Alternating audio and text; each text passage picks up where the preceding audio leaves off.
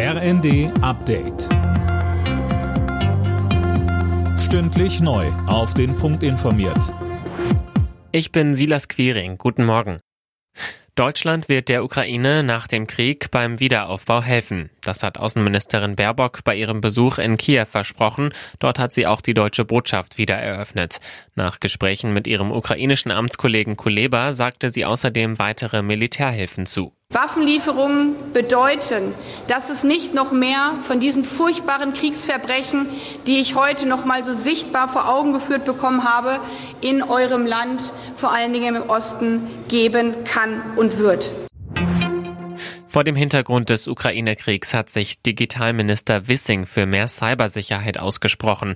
Da müsse man gemeinsam an einem Strang ziehen, sagte er bei einem Treffen mit seinen G7-Kollegen. Auch in Deutschland sei die Gefahr durch Cyberangriffe zuletzt stark gestiegen. Im Zusammenhang mit dem Einbruch ins Grüne Gewölbe in Dresden ist jetzt ein siebter Tatverdächtiger festgenommen worden. Dem 22-Jährigen wird vorgeworfen, bei der Planung und Durchführung des Juwelendiebstahls geholfen zu haben. Eileen Schallhorn. Der Mann wurde vor dem Dresdner Landgericht festgenommen. Zuvor hatte er sich dort als Besucher die Gerichtsverhandlung gegen die sechs Hauptbeschuldigten des Juwelendiebstahls angeschaut. Sie sollen dem Remo-Clan angehören, einer Großfamilie aus Berlin.